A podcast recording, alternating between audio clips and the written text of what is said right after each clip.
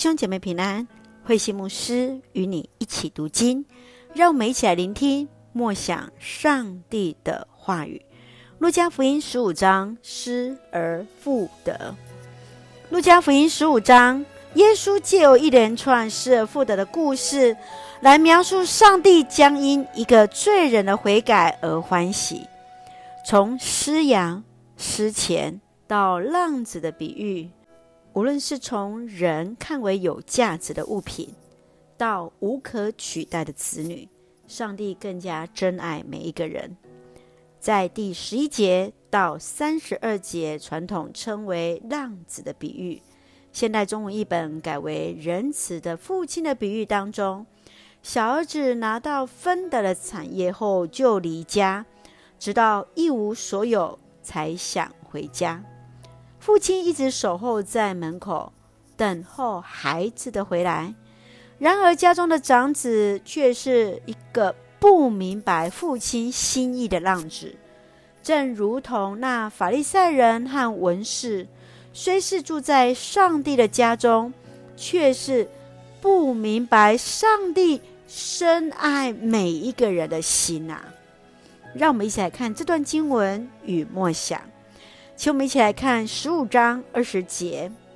相离还远，他父亲看见，就动了慈心，跑去抱着他的景象，连连与他亲嘴。当小儿子败尽所分得的家产，决定回家向父亲认错。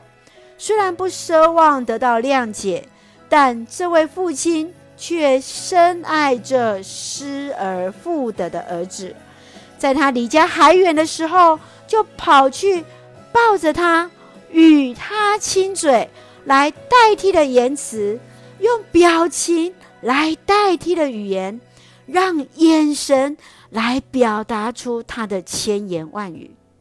他更以外袍、戒指、宰了肥羊肚，来象征恢复这小儿子。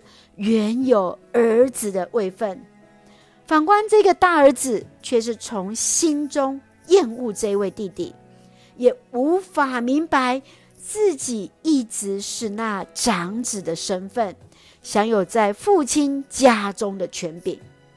亲爱的弟兄姐妹，你认为父亲对两个儿子的心意是什么？你自己比较像是哪一个儿子呢？求主帮助我们来体贴，并且经验这父亲爱子女的心啊！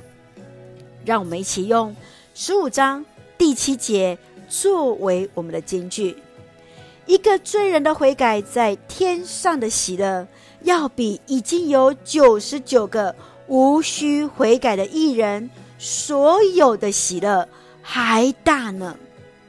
愿主赐福，也让我们看见上帝深爱每一个人的心意呀、啊。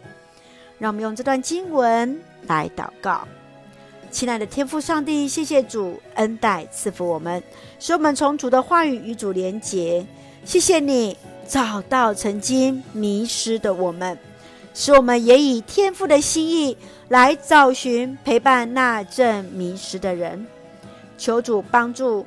让我们的生命中不断经验你的爱与同在，感谢主爱我们，赐福弟兄姐妹身心灵健壮，求主赐福我们的国家台湾有主掌权，使用我们做上帝恩典的出口。